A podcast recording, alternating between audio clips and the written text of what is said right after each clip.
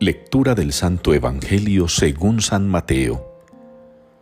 En aquel tiempo le presentaron unos niños a Jesús para que les impusiera las manos y orase, pero los discípulos los regañaban.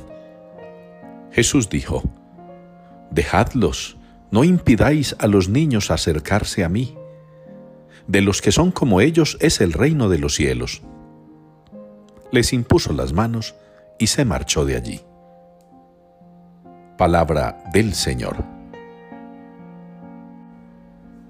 Oh Dios, crea en mí un corazón puro. Es la respuesta que nos une en la liturgia de hoy al Salmo 50. Oh Dios, crea en mí un corazón puro. Este salmo es muy conocido por nosotros y es muy repetido por quienes frecuentan el rezo del oficio divino, la liturgia de las horas. El Salmo 50 es evidentemente penitencial.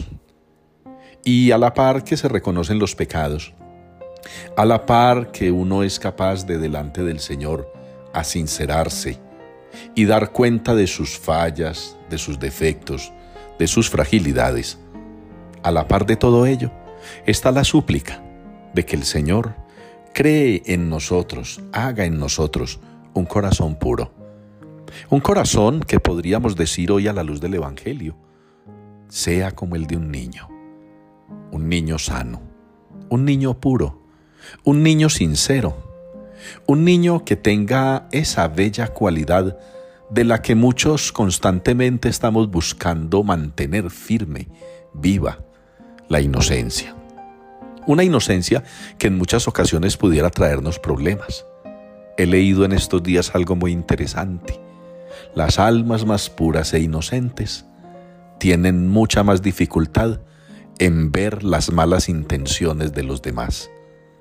Y quizá los niños en eso nos dan testimonio. Cuán difícil es para un niño ver la mala intención de los demás. Cuán difícil para un niño es ver lo corrupto del corazón del otro. ¿Por qué?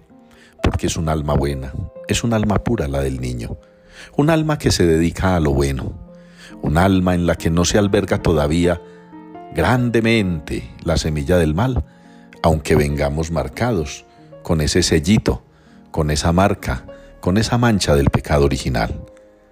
En la primera lectura se nos describe al hombre justo, al que hace el bien, al que en definitiva, y a la luz de la palabra de hoy, es como un niño, porque tiene un corazón puro.